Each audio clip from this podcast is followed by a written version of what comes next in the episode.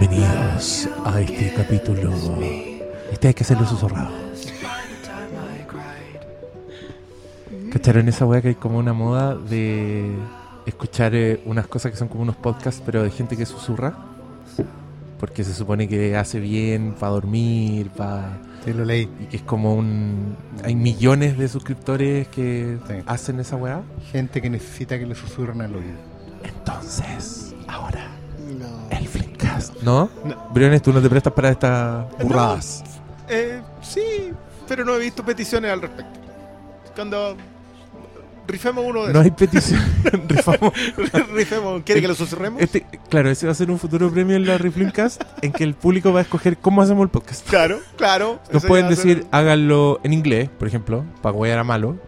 Y, En bikini. y cagamos, tenemos que hacerlo. En, bikini? yo creo que nadie va a pedir Tere. Conozco a Depende- auditores. Depende de los panelistas. Igual me gustaría, Es- me gustaría. Claro, porque tú Depende del podés pa- salir en bikini. pues. No, no, no, pero yo no participar y no estoy hablando de eso. Yo estoy hablando Ah, de- yo lo sentí como en fondo. Sí. No, no, no, no, estoy loco. Dep- depende de las variaciones. Después de, Yo- claro, Yo eso lo leí como oferta. después de que levanta el rating en Claro. ese Instagram No, Live, donde aparece mentira. gente diciendo que sorteemos salidas con ella.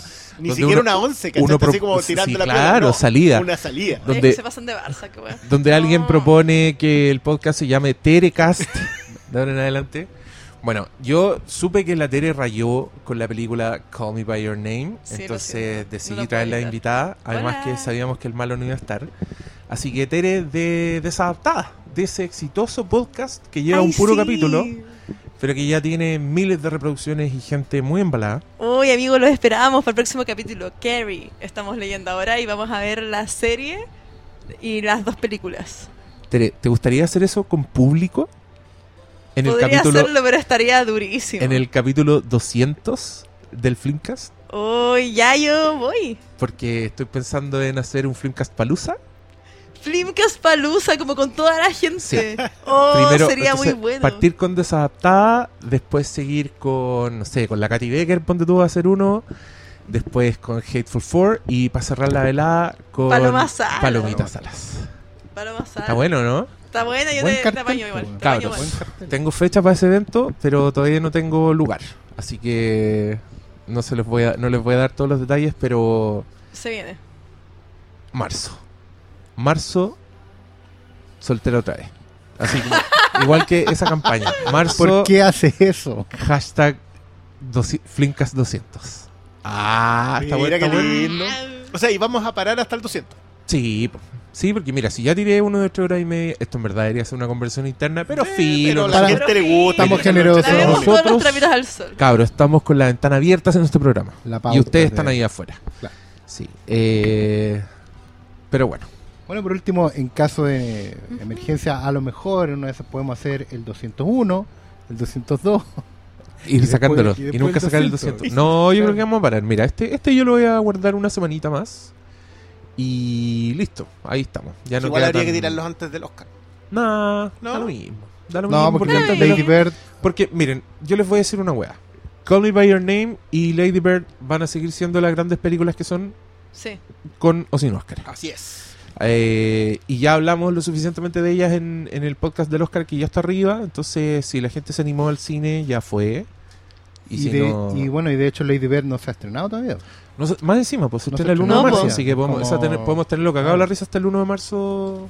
Retenido. Secuestrado. Retenido, sí. Pues que también uno se pone promiscuo también y, y no hay que dar tanto. Ese es el consejo. Este es el consejo.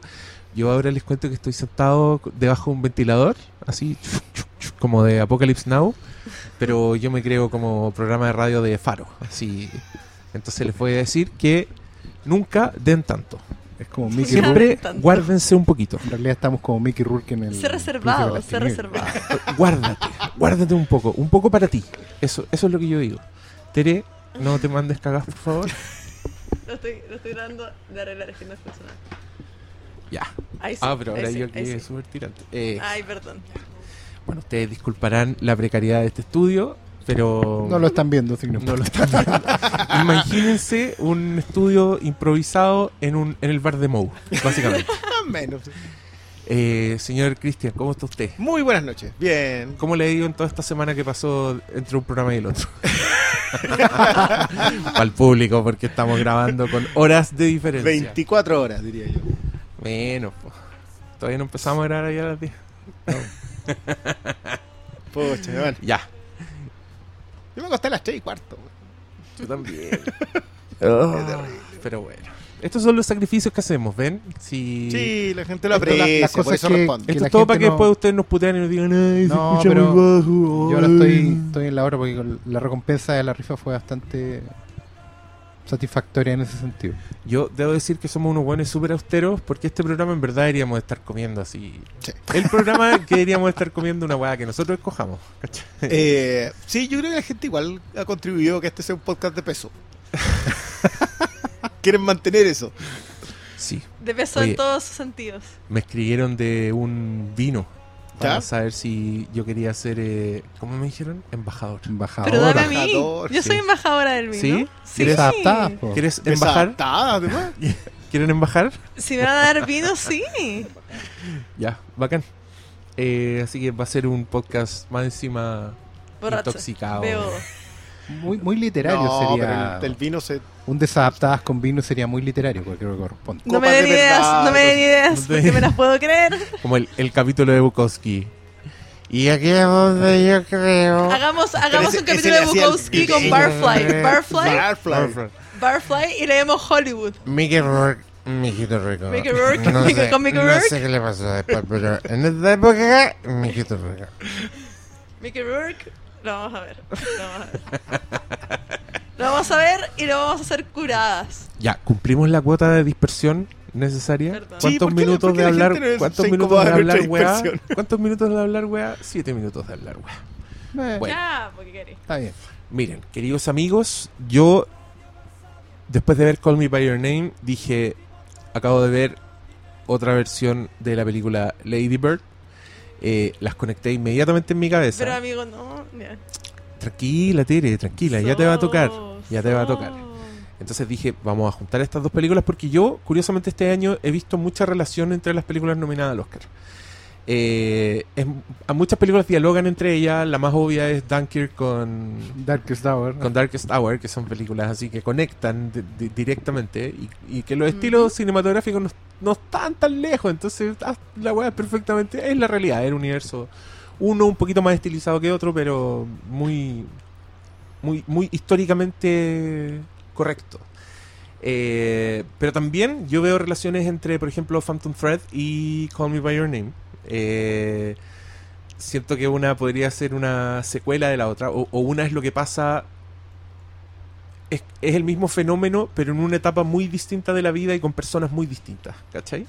En su belleza Eh, te refieres. En todo, en todo. Mm. En, desde la pornografía del detalle hasta la pureza de los sentimientos, hasta cómo en el contexto idílico resulta ser feliz y en el contexto tóxico es tóxico. ¿cachai? Y, y esto sin decir si uno es mejor que el otro. Ah, No, ojo, no, que porque no, no no vamos a, eso no vamos a caer en esos errores No, pueriles. no. Adolescentes. Y, y, y más allá, yo vi, ponte tú también vi eh, Molly's Game y esa weá es otra versión de Estonia. Y cuando lo vean se van a dar cuenta que sí, ¿cachai? Mm, El- sí, la vi. escena la escena de una figura paterna o directamente del padre hablando con el hijo definiendo un personaje ocurre en Molly's Game ocurre en Call Me By Your Name y yo no puedo parar de relacionar cosas entonces esta conversación también va a ser un poco dispersa Sí, po. Y pero- ocurre en Lady Bird, ocurre en todas. y ocurre en Lady Y, lo- Bird, y los mami completamente. issues en distintos niveles. y los mommy issues ¿cachai? y también películas que eh, eh, bueno mommy eso- issues. Es eso- el año del mommy issues. Y esto lo dijo, Sí. lo dijo abiertamente Joe Wright, que él dijo que sentía que una película como Darkest Hour, con un weón que sabía ser líder, era lo que necesitaba el mundo en este momento. Y yo dije, uh, Mm. uh. Me cae bien Joe Wright entonces. Y, y yo creo que ese sentimiento que describe el weón también está en Three Billboards. ¿Cachai? Entonces, Muy británica Me- esa posición, por cierto. me encanta. Sí. Siempre. Sí, sí, porque po. es muy pragmática. No, Y- no- y- no revisa la ideología y, del. y son del dos, y son dos hueones ingleses un poco mirando a Estados Unidos, ¿cachai? Sí. Como Joe Wright mirando a Estados Unidos desde haciendo este paralelo con Trump y, y el otro hueón haciendo una historia abiertamente en Estados Unidos con una mirada tan inglesa que al weón le ha costado como un- una deuda política con mucha gente que está diciendo que la película es políticamente incorrecta, que el weón que, que tiene un mensaje... Oye, eso fue una alarma muy terrible. Eso por eso usted. Y no va a parar. Así parece.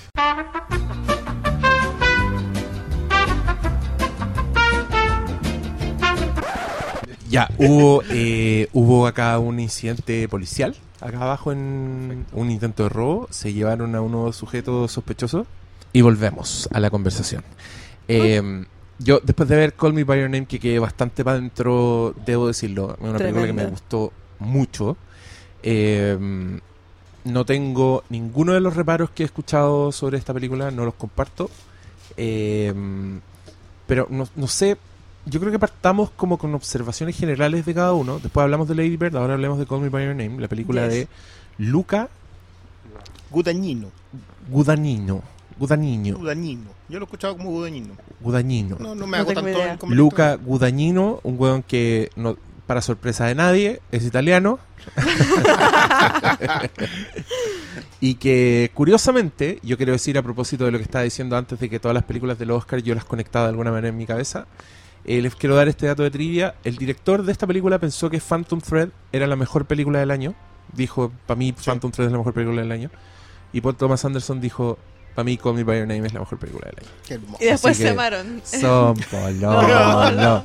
Son pol- Qué lindo, qué lindo que pasa esa weá. Me Yo encanta. encontré- Seres de luz todos. encuentro- Seres de luz todos. en verdad encuentro que son películas muy hermanas o hermanables que podéis hacerte un programa doble perfecto, un análisis cruzado de las dos películas y, y te va a quedar algo muy entretenido.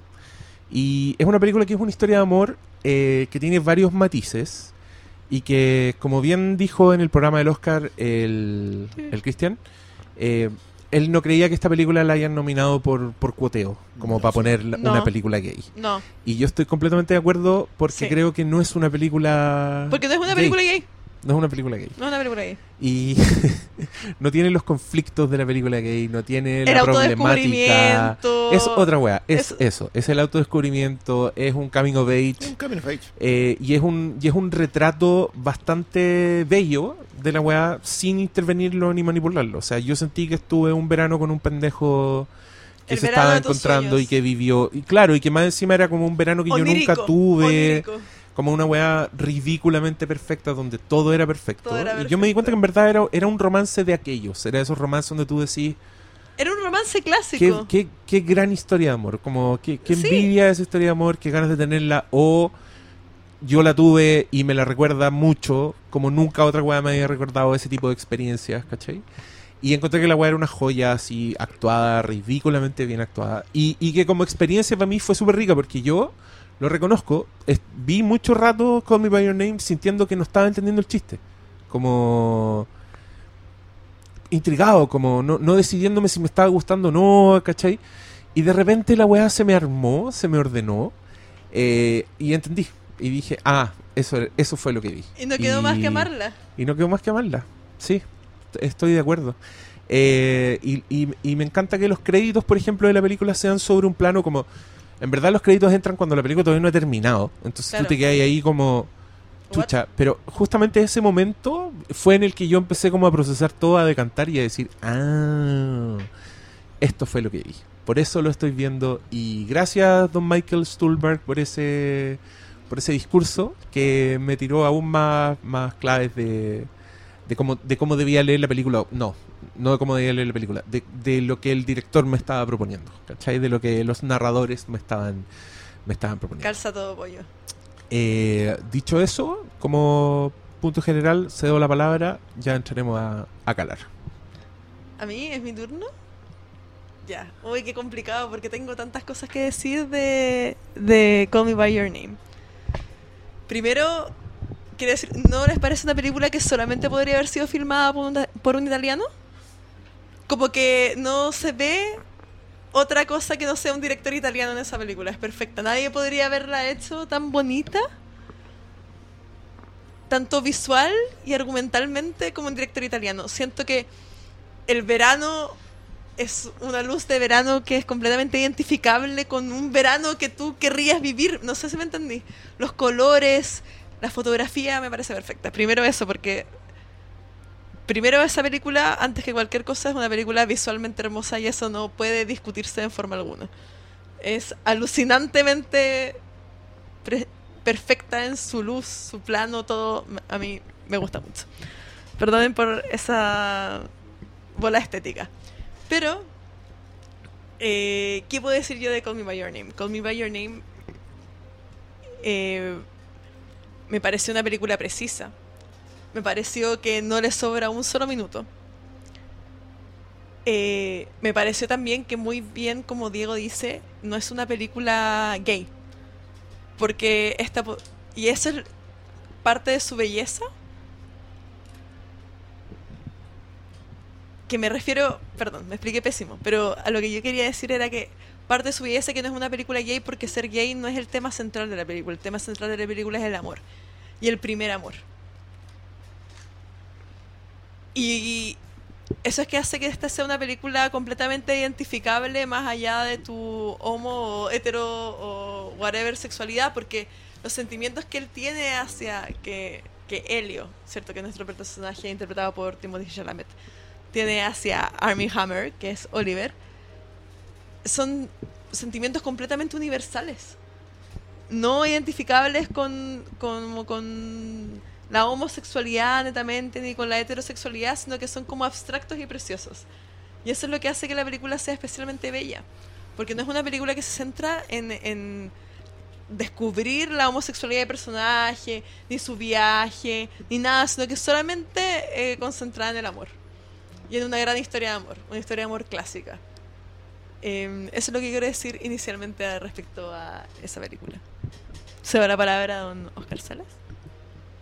Em, a mí me pasa algo bien especial con esta película, pero me, me gusta mucho que me pase. Porque me ayuda a ejemplificar una, una máxima que tengo en lo personal y con el podcast en general. Que es que, que algo no me guste no significa que sea malo.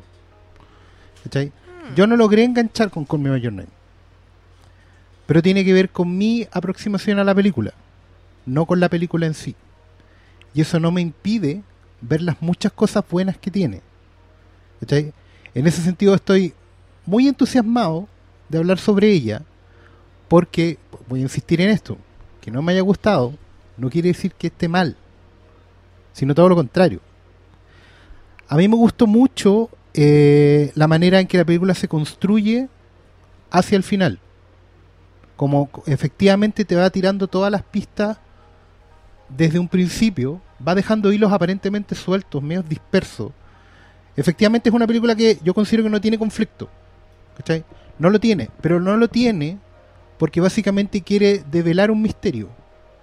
¿cachai? El conflicto en el fondo está fuera de la película. En este caso está en mí. ¿cachai? El cómo yo me puedo aproximar a esta historia. Yo terminé entendiendo el mensaje y conectando las, las pistas. ¿cachai? Mi problema con la película es otro. Mi problema tiene que ver con lo bucólico, con lo pastoril, ¿cachai? Con la, con la con lo patricia que es la película. Y después Ay. voy a hablar de esto, ¿cachai? De, de, de de la, cosas que más me gusta. de la, Entonces, claro, esa- ¿cachai? Yo en ese sentido no, O sea, estoy completamente de acuerdo en el carácter que le das, solamente que mi interpretación del Claro, carácter eh, pastoril esto- es positiva y la tuya es negativa. Claro, eh, claro, y ni siquiera tanto que tenga nega- negativo, sino que no, no, logro conectar ahí, no entro, ¿cachai? Es como un mundo que está ahí, pero al cual yo prefiero pasar de largo, ¿cachai? Que es lo contrario que me pasa con Lady Bird, por ejemplo.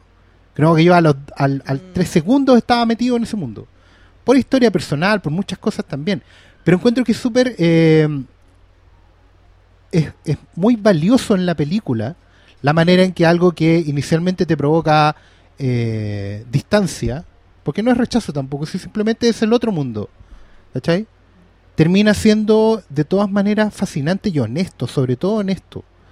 Me gustó mucho como, bueno, se ha hablado mucho del discurso de, de Stulberg sobre el final, eh, Es que una belleza. pero en realidad tiene que ver tiene que ver con tiene que ver también con el carácter patricio de la película y recordarnos que la filosofía y todas las reflexiones que hoy en día nos llegan para, para a lo largo de más de 3.000 años de historia, ¿cachai?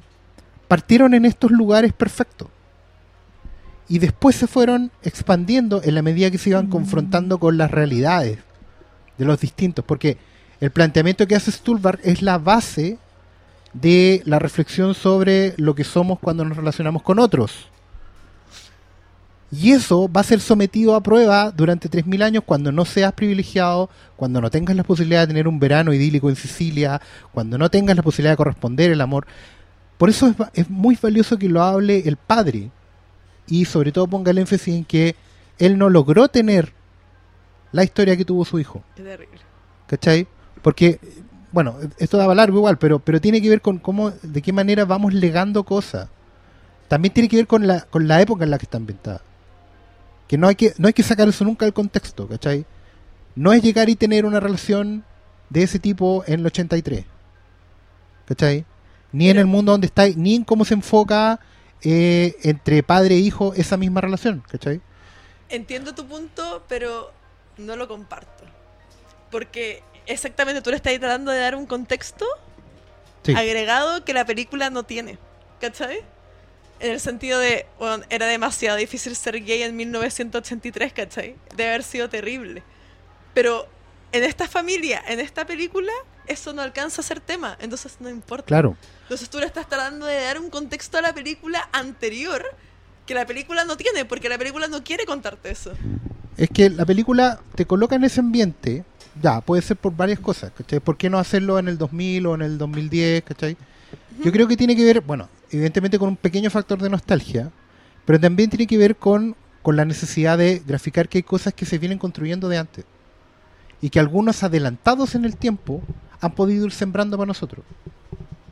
Es lo que hablábamos un poco sobre la mujer fantástica, ¿cachai? Que independiente de la apreciación que, que podamos tener de la película, es una película que no podía haberse hecho 10 años antes y que no habría provocado el efecto que está provocando hoy en día en la medida que nos hace hablar de temas que no habríamos conversado a la hora del almuerzo nunca. Ni con la gente que lo estamos conversando. ¿Cachai? Entonces, pero yo considero que eso es un valor. Es un valor adicional. ¿Cachai? Que es súper fuerte porque ayuda a que el mensaje permee más. ¿Cachai? No es que sea una cuestión que la cosifique o que la eh, encajone el mensaje. ¿Cachai? Es, de hecho, para mí es un obstáculo mayor que la película vuelve a superar.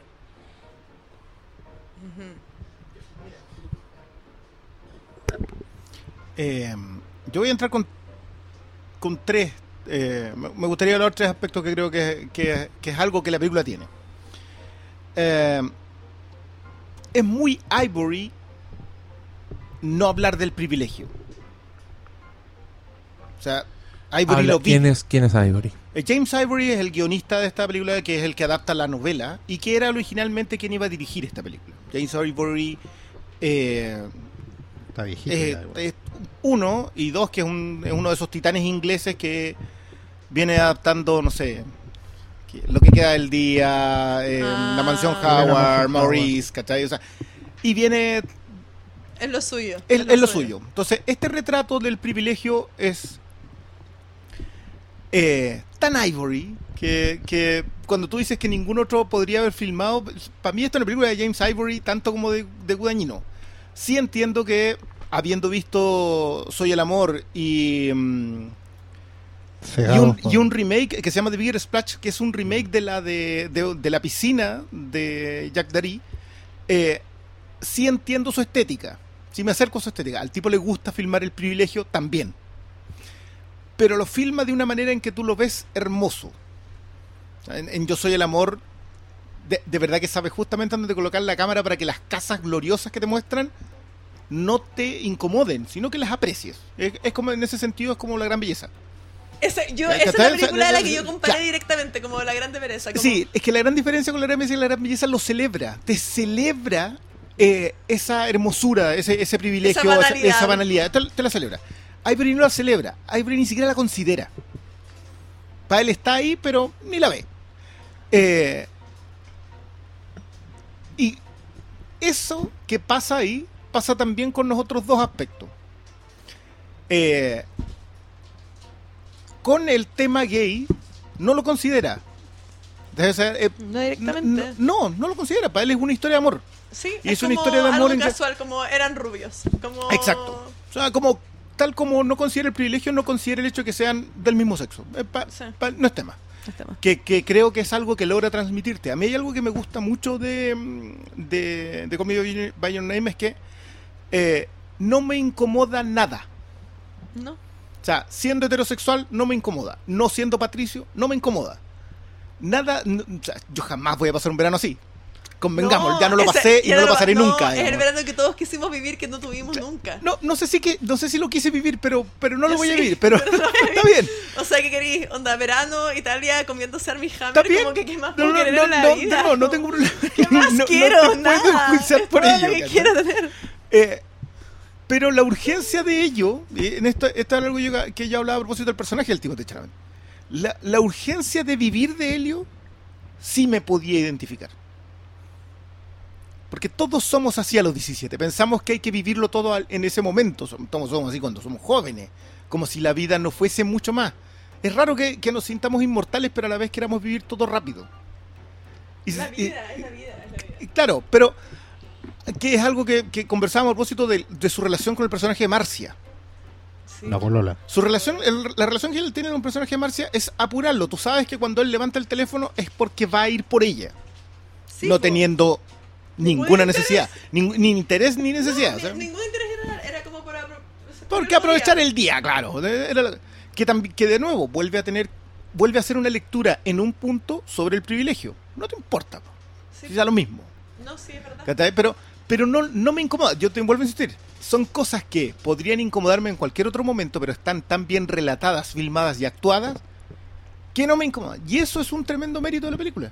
Lo que pasa es que eh, justamente en, en, en esa representación del privilegio, la película evita em,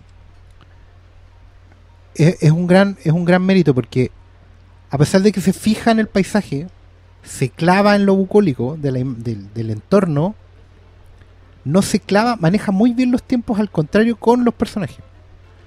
¿Cachai? Que hay un momento en que estaba viendo la película y yo efectivamente porque no lograba meterme en ese mundo.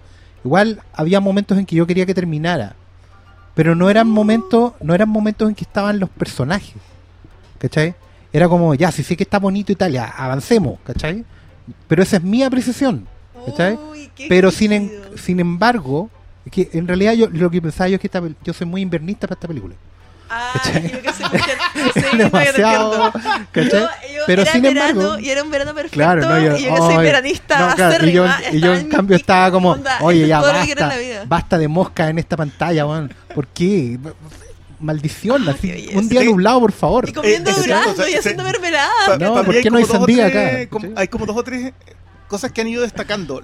Los desenfoques que usa en algún momento. Sí. Que ocupó un solo lente. Leía por ahí que son que es solamente un lente de 35 milímetros toda la película. Sí.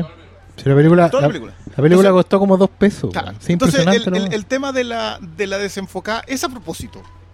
Lo usa para algo. Todavía no sé qué. Tengo que repasarla como para saber. Ah, esto trata. Lo de las moscas tampoco es. Yo estoy seguro que alguna de esas moscas es digital. Las puso. Puede ser. Que es, es, es dándole realidad, es dándole... Yo bueno, creo sí, que es como verano es, así. Sí, ¿No te pasa que ves es. esa película y tú estás metido en el verano? Tú te sientes en verano. Sí, Es está, muy- muy está lleno. Absolutamente. Yo Sí. quiero decir que sensorialmente la weá es. está- Muy yo verano. saco Esto es un verano. ¡Un verano! Entonces, el que tú digas que una de esas moscas es digitales, para mí ya Es que a lo No, mejor quería no, yo- A ver, ojo que, el, que, el, que ya había terminado el verano cuando la filmaron. No, no, no, no, no. La película había terminado el verano cuando la filmaron. Pusieron calentadores para poder mantener la villa a una temperatura. ¿Y qué me importa? Me hizo sentir en verano. Yo yo- es, que, en es que en verano eso con yo ellos. concuerdo, por eso te digo que puede que una- es una tontera, sea lo mismo. No, es- no, no responde a la narrativa, al Oye, contrario. me acabáis de romper el corazón con ese dato, Brión. Bueno, pero ya. para eso estamos. Yo, yo estaba ahí muy veraniega, chorcito. No, pero, Pero y si todos Pero quedamos si así. estabas ahí, sí, ¿qué pues importa estaba cómo ahí. hicieron la es weá? verdad, es verdad, es verdad. De hecho, verdad, es un verdad. mérito. Más mérito, al Más contrario. mérito, Es como, sí. ah, no, es, no fue como llegar y poner la cámara. Obvio No, que no. él weón. hizo el verano perfecto. Él creó el verano perfecto. Estoy- Visual y estoy sensorialmente. sorpresivamente indignado con esta conversación, pero ya sí. ¿Cuándo no estoy indignado con estas conversaciones? ¿Cuál es la sorpresa? Si el veranismo y el inviernismo, weón. Es No una- caso. sí. Veranistas. Ustedes son invernistas. Porque con Die- Diego y yo No. somos veranistas. Sí, la internacional Claro. inviernista. No, nosotros somos, No, mil- ver- son militantes. verano. Pero ¿cachai? Que, a- es que a eso voy. Yo quiero, quiero destacar el hecho de que uno puede ver el mérito en algo que no le guste. Y no es un ejercicio forzado. Yo de verdad, terminando la película, ¿cachai? me agradecí muchas cosas. Agradecí que la película no me hiciera sufrir como debió haberlo hecho. Una película veranista, bucólica, patricia, larga, privilegiada, una lata. Pero sin embargo, sabiendo todo lo que iba a pasar, bla, bla, bla, bla, yo al final agradecí que la película fuera honesta a cagar. Porque lo es. ¿Cachai? No tiene, no tiene ningún cliché encima. De lo, que, lo mismo que tú estás diciendo. No es una película gay, ¿cachai? Porque no se preocupa de victimizar o de... eh, porque eso es un lado. Porque no es el problema, la, la homosexualidad Claro, no es el problema de la película. ¿Cuál- No está es el denunciando. problema el No está- cual gira la acción. No. Es que no está ni victimizando ni es- que mira, denunciando. yo entiendo, ¿cachai? mira, yo una de las críticas que he leído, y aparte de la bucólica, una de, la- de las negativas, digamos, es que la película carece de conflicto. Eh, ¿Cómo no? Tener conflicto? es que no lo tiene. pues. Ay, que no hay pero fuerzas que es el amor. Pero, pero el amor no es un conflicto. Menos cuando Pero, resulta. pero es el motor. Por supuesto. Sí, pues, yo Es Pero- el motor pero- de toda la película. Pero no son fuerzas opuestas, a eso nos referimos con que no tiene conflicto. Sí, yo, yo entiendo eso, pero... Porque de hecho la tesis de la No película es que el amor efectivamente, el amor avanza y el amor existe y va a estar. El problema que tenemos todos es que no lo abrazamos. El No discurso, de hecho, procuramos de- de olvidarnos de lo que sentimos en afán de hacer control de daño Cacha que yo... y nos vamos secando. Cacha que yo lo sentí, o sea, sí, esa es la parte final como del discurso de papá que es real. Pero yo lo sentí como una película más esperanzadora que triste. En el sentido... No lo Yo también, en yo también estoy de acuerdo con eso. Sí, onda, el amor fue bacán, pero no lo destruyas, ¿cachai? Es que que te Es duela. como, es como de corazón de es que- Jorge es González, perdón. Claro. No, es que espérate, espérate, espérate. espérate. Echemos un poquito, Vamos echemos un poquito Vamos, pie vamos. atrás. Volvió, Mira, volvió. que yo quiero, sí, quiero, después de gastar plata, Bueno, me puse a mirar tus películas y caí. Que está bonita, weón. ¿cierto? Portada Otro, de John otro, Phillips. otro El informe- infomercial ordinario de... Vamos de con este la placement. Ya, mira, hay una frase que a mí siempre me, se me quedó en la cabeza de la mamá de Brenda en nuestra querida serie Six Feet Under. Que para los que no la han visto, la mamá de Brenda es una señora, es una psiquiatra muy exitosa, pero es una buena que está completamente loca. Y un gran personaje, por lo demás. Interpretado por esa señora que es una joya, que la mataron en Blade Runner, que eh, escondía a Roger Rabbit en su bar. eh, y ahora es la mamá de Brenda de Six Feet Under. Ahora, hace como 15 Ahora, años atrás. Esa señora en una frase le dice a su hija Brenda: Life's hard, even when it's easy. Eso le dice el personaje. Y claro, esta es una señora que es privilegiada, que le está hablando a su hija privilegiada. Y, mm, y curiosamente esa línea resonó mucho en mí toda mi vida. Como dije, es verdad. Porque uno a veces siente que la tiene fácil, pero lo pasáis pésimo igual, porque la vida es difícil, porque te, te rompen el corazón, porque pierdes cosas que amas, porque llega un punto de tu vida en que no tenéis ningún control sobre nada. Ent- Entonces sí, mamá de Brenda, tienes toda la razón. Para mí, esto es Call Me By Your Name. Es una película que te muestra que el amor es difícil, aunque tengas todo para que sea perfecto. Aunque lo vivas, incluso. Aunque lo vivas, aunque tengas todo para que sea perfecto, aunque estén las condiciones así, pero a un nivel ridículamente idílico, te va a doler. Siempre es Y sobre todo si es tu primer amor. Eh, Sí. Que esa weá sí que no Sí, tiene es, que por eso esa- yo defiendo tanto el postulado del coming of age. El, el primer amor es una weá donde estáis cagados. Pase lo que pase. ¿Cachai? Y. Es la clave, es la mi- clave de la película. Y, y yo creo que esa weá la tuvimos todos. Todos tuvimos un primer amor que nunca iba a funcionar, pero que nos tuvo mirando al vacío una semana completa, ¿cachai? O más. O más. Eh, Queriendo que llueva. Yo siempre he que dicho que es como que queréis que salir a la calle y que esté lloviendo. Completamente, y, y creéis que hay tantas weas que te separan y todo. Ya, esta película me llevó como a esos momentos en mi vida, pero a ver, viéndolo con alguien que le resultaba todo. ¿Cachai? Que lo, que lo Como que lograba tenía todo. todo. para que le que resultara. tenía todo para que le resultara y que de a poco le va resultando, ¿cachai? Y tú vas y al, mismo tiempo está ahí en viviendo un verano, porque yo sentí que esta weá yo viví ese verano, ¿cachai? Y, y puede que yo no haya estado en esa mansión italiana con esa piscina, weón, pero puta, un fin de semana estuve en Algarrobo, ¿cachai? Y conocí a una cabra chica de 15 que me encantó y me la volví a encontrar al otro día y, yo andaba súper nervioso y haciendo Entonces, yo veía a este weón con Armie Hammer y yo decía, yo sé cómo se está sintiendo Eh, ese weón. Es que, ah, Yo sé mira, exactamente cómo yo, se que- está yo sintiendo quiero llegar a ese ese weón. punto. No, no, pero espérate, es que Dale, todavía dale. no termino con, con esta apreciación. Eh, ahí yo me, me dejé literalmente flotar fl- y dejar flotar por la corriente que era esta película, ¿cachai? Que me lleve donde me lleve. De vez en cuando me acordaba, weón, es una película, ese weón está actuando. Y ahí yo decía, oye, qué seco el pendejo, weón. O, oh, la weá, que, que, cómo logran esta, est- este ritmo, ¿cachai? Que, que yo entiendo las, o sea, entiendo, si a alguien no le gusta porque esta película es bucólica, no le gusta lo bucólico nomás, ¿cachai? Sí, po. Porque la película es eso y lo es a la perfección. Entonces, eh, y cuando llega el punto en que, en que habla el papá, ¿cachai? Y ahí... Es lo como que- todos vamos a la mierda. lo que- es que a mí lo que me pasó con ese momento es que fueron muchas cosas. Por una parte fue como, weón, qué hermosa la weá que está diciendo. Como, Terrible. qué bacán que alguien lo diga de alguna forma para que precioso. nosotros lo escuchemos, ¿cachai? Y a los 17 años. No, pues es que ahí después entendí, yo ahí entendí por qué la película era como era, ¿cachai? Yo entendí por qué este pendejo era como era, porque el pendejo también es una versión idílica de un adolescente. El pendejo es brillante, es Sí. un weón más cultivado que la mierda, Muy talentoso tiene en muchos aspectos un diferentes. amor absolutamente incondicional de personas que saben amar, ¿cachai? Es Porque brutal, sí. Aquí yo te quiero tirar un un paralelo bien breve con Lady Bird. Ahí tenemos papás que no saben amar, ¿cachai? Eso es lo que le pasa al adolescente con papás que no saben amar. Ya, esto es lo que le pasa a un pendejo que los papás lo saben amar. Van a pasar mal. encontraba tan dulce la weá. Es que la vida es Sí, difícil, po, sí. incluso cuando es Es que yo quiero llegar allá, pero, pero dale, term- Entonces, dale, dale. yo en un momento disfrutaba demasiado los momentos. Los Todo. momentos buenos de esta weá. Como que entendía la pena del weón. Pero al mismo tiempo, cuando el papá va y le dice, weón, existió, estuvo. Y yo no lo tuve. Y ahí entendí también lo pornográfica que era la película con la belleza masculina. ¿Cachai? Sí, totalmente. Estos eran hueones que se encerraban en una pieza a mirar esculturas de deltoides, sensuales. ¿cachai? Y ombligos y hacer weá. Entonces cuando el papá le dice, qué bacán el momento en tu vida en que alguien quiere mirar tu cuerpo, ¿cachai? Yo, oh, en es ese momento brutal. yo estaba entendiendo a todos los personajes. Yo dije, ah, ya, por eso pasó esto, por eso eran así, ah, la hueá, ¿cachai? Como que me termina de ordenar la... Oye, este podcast es con spoilers. En serio, mira Por que si acaso. Por si acaso, es con spoilers. Apáguenlo si no quieren saber nada de la película. qué, qué bueno que avisamos. ¿eh? que, mm, que, que, bueno, con todo este antecedente, eh, me encantó que el weón, que el plano final de los créditos fuera un weón haciendo exactamente eso, como ya pasan, viviendo su dolor, ¿cachai?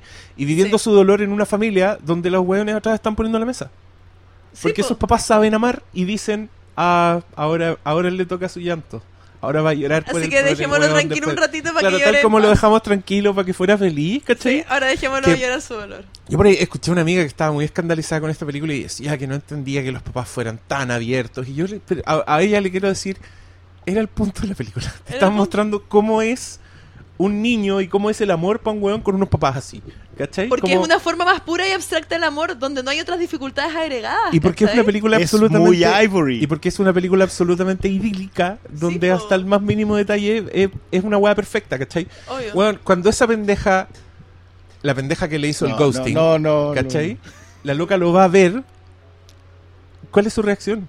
Eh, weón, seamos amigos, te quiero mucho. Y yo, y yo decía, ya, verdad todo es idílico en esta película. No. Como que ni siquiera le manda la chucha de la forma en que correspondía. y ahí- ¿cachai? y ahí- La, la hija de Philip Garrela, ¿eh? me lo, me lo Sí. soplaron el otro día. sí. Y, y por ahí ya entró en mí el pensamiento de que, ya, esta película eh, no quiere mostrarte conflictos. ¿Cachai? Entonces, para mí, el que no tenga conflictos no es un defecto. La No. película no Sí. hace esfuerzos conscientes por no tener conflictos. ¿Cachai? Sí, es que, mm, al mismo al- a- mientras estaba haciendo eso aquí yo me salió un poco de la película y me da cuenta por ejemplo de que yo nunca había visto una película con una historia de amor así. ¿Cachai? ninguna. Que ni se le acerqué entonces era como es excepcional como es En objetivamente excepcional ¿cachai? sus una weá que yo no había visto que no me que me hizo pensar mucho el mundo que me pese a que era una weá que con la que yo no tengo ninguna relación yo me acerqué Que es, igual es- es lo que te ¿cachai? decía yo, que a mí me pasa justamente eso. Yo no, no, no podría identificarme con lo que pasa en esta película. Desde el veranismo eh, hasta el privilegio, pasando por el, el tema gay. No puedo Pero, identificarme. pero ¿sabes por qué? ¿Sabes por qué pasa eso? ¿O cuál es mi teoría de por qué pasa eso? Porque es una abstracción del amor. es que ah, Entonces, entonces no tienes ningún concepto real, como por ejemplo el verano, Italia, hombres, ¿cachai? Pero como está conceptualizado de una forma tan abstracta que tiene algo que para todos es identificable con su primer amor. aquí está mi punto. Yo, mira, yo no quiero llevarlo a los ricos también lloran ni ninguna de ese tipo de cuestiones. Pero cuando tú logras contar una historia lo suficientemente bien para que un alienígena, un privilegiado o un marginal o lo que sea, alguien con quien tú no puedes decir yo me parezco a él, pero aún así logres encontrar los puntos en común, que en este caso es, yo vuelvo a insistir con el Coming of Age, que tiene que ver con por primera vez entender el amor. Sí, Porque todo el, todo el amor a los entender 17 lo que significa Exacto. estar enamorado. ¿cachai? desde, el- desde Qué la brutal, etapa en que brutal. él tiene su primera relación con la chica, después de eso con eh, Armie Hammer. El discurso del papá, sí puedo tener algún inconveniente con que sea tan discursiva hacia el final, pero el discurso del papá y el remate eh, con todo nevando y él en la chimenea, tú, toda esa secuencia tú dices, esto le da sentido a las caminatas en la piscina, Todo, a las salidas al campo, a la belleza de Italia, a todo. a todo. Y ahí decís, ya, perfecto, puedo no identificarme, pero acá son otras las cosas importantes, sobre Sí. todo porque la narrativa es tan profundamente bella, Sí, en ese sentido puro, en la pureza de contar bien una historia. totalmente de acuerdo. Entonces, esos méritos... Ahora, de nuevo, yo, Gudañino, ya a mí, ya a mí ya me había ganado de esta misma manera en Yo Soy el Amor, pero ahí estaba Tilda Swinton, a quien yo ya conocía. Sí. De acá, con excepción de Armie Hammer, yo no conocía a nadie. O sea, Eh, Stulberg es tan distinto a lo que es, digamos, no es... A mí lo que me pasa con el discurso del, del papá de, de Helio, al final de la película, es que al igual que el resto de la película que yo hallo que es como su idea, que es como una abstracción de lo que es el amor, es una... contiene como todos los elementos que son identificables con tu primer amor, o lo que tú sientes, o tus ideas o conceptos respecto al amor. Entonces, si bien Diego, por ejemplo, citó como una parte de- de- del, del discurso, ¿cierto? A mí me hace más sentido otra. ¿Cachai? Y probablemente a ti te hace más sentido otra porque es respecto a los sentimientos que nosotros tenemos como humanos individuales respecto del amor. Pero el discurso completo Yo tiene de- los conceptos que entendemos como humanos generales respecto del amor. Debo confesar que a mí el ¿Cachai? discurso no me hace sentido, pero sí me hace sentido el personaje que lo pronuncia. Ah, ya, no, a mí me hace Yo, mucho yo sentido no, el no son sus palabras, de hecho yo me he remarcado mucho que a mí es la sutileza de lo que no dice Michael Stuhlbarg, que me es mucho más importante. No escuchan la palabra gay en toda No, la película. Porque No, es es tal, excepto cuando hablan de eh, amigos los dos amigos. Y que el weón, y lo que- ¿qué es lo que hace el papá? El papá le hace decirlo como, weón, no te burles de No ellos. te burles de ellos. O sea, ¿por qué te burlas de ellos? ¿Porque No son hace- gays o porque son ridículos? Y no te hace mejor persona de ninguna manera reírte de ellos. Hay, un- hay muchas. por- te vuelvo a insistir. Lo que no dice Uf. Stuhlbarg es mucho más importante. Entonces, cuando Pero ese ¿por qué personaje. tendría que decir la palabra gay ahí? No, no, me refiero a que lo que no se dice es lo importante. Sí, pero tú después de eso dijiste Eh, no, en, dice, toda, en toda la película no gay. está la palabra gay, excepto en esa ¿Y escena. por qué tendría que estar? No, porque no tiene que estar, No, porque porque no tiene uno estar. pensaría que hacer una película con protagonistas gays, la- el, el tema gay estaría más presente. pero Cambias no el está. sentido, profundizas el sentido cuando eliminas esa barrera. Cuando eliminas la. Porque yo, yo- a mí eso me parece un discurso, pero no es el discurso mal analizado sobre el amor. Es un discurso sobre el amor. Que el amor está en lo dicho y en lo no dicho. En lo vivido. En aprovecha las oportunidades de querer y de sentirte como estás sintiéndote. Te- esto te va a doler. Pero es muy importante. Es muy un diálogo de padre. Y de padre que ama. O sea, yo concuerdo Pero- con, con lo dicho de que, de que no, de que esto es demasiado idílico, y en ese sentido del idil- del idilio igual hay dolor. Pero a lo que yo quería Porque en decir- eso consiste, digamos. Sí, po, porque amar duele. Mon Laferte, Claro. Mon tiene razón pese a lo que dice Twitter. No, pero a lo que yo iba del discurso del papá al final, que cada uno tiene una parte identificable, y esto es como abrir mi corazoncito de niñita. Mm, Oh. Y decir. eh, no. Cuando, cuando el papá dice. Cada vez que tú conoces a alguien tratando de no sentir, como que te vaya agotando a ti mismo, y cada vez que empiezas con una persona distinta tienes menos que ofrecer. ¿Cachai? Cuando tú tratas de, de matarte y no hacerte sentir, eso no es algo como universalmente identificable. Yo soy la loca culiada. Completamente. Como que, No, a no, lo que voy. completamente. Completamente. Mira. Es, algo, es un concepto completamente universal, ¿cachai? Es que, mira, Es que yo, no puedo, que te yo no duela, puedo- yo no No, puedo discutir, yo no puedo discutir con el Briones sobre que es discursiva. Es más discursiva que la chucha. Pero cuando uno está de acuerdo con el discurso, y Ah, lo claro. ¿Sabes lo que creo Pero yo? no Es es, que- terrible. ¿sabes qué no creo yo? No Pero sí, pero yo creo mí que, no me es que- molesta. yo creo que el tema del- del- de lo que discursiva tiene que ver con lo que pudo ser esta película y tiene toda la decencia de no ser. Por ejemplo, no serlo. por ejemplo, esta va podría haber sido una película de salida de closet, Pero no lo eh, pero no lo es. Pudo ser la historia de un eh, homosexual frustrado que vive a través del hijo y no lo es. ¿Cachai? Pudo haber sido una historia sórdida de manipulación o de, de triángulo amoroso y no lo fue. Es ¿Cachai? que todas las cosas que Porque- estoy nombrando son obstáculos. Por eso, son y justamente cosas a eso voy. a eso voy. Pero ¿cachai? Que este mundo trasciende la salida del closet. Pero espérate, es que a lo que voy yo es que tiene que ver mucho con que no, pre- no presenta un conflicto porque quiere reafirmar un punto. En ese sentido, esta película es muy filosófica clásica. ¿Cachai? Porque hablan hasta de Ivory. Ivory al fin y al cabo. Mira, Ivory al fin y al cabo tiene una tesis sobre el amor. Si tú comparas, ponías esta película al lado de la mansión Howard, la tesis del amor es la misma. ¿Cachai? Lo que pasa es que el personaje de Anthony Hopkins en la mansión Howard hace exactamente lo que el papá no quiere que haga Helio. Porque lo ha hecho toda su vida. día también. También. Mm. ¿Cachai? Porque esas dos películas están muy hermanadas en, en- en ese sentido. Porque manejan la misma tesis. Y la tesis es una sola, digamos, que es que cuando el amor llega, tienes que abrazarlo. No te deben preocupar las consecuencias. Porque con una u otra te va a doler igual. ¿Cachai? Lo que decía la Tere es justamente es como uno de los ejes centrales del- del- de la tesis.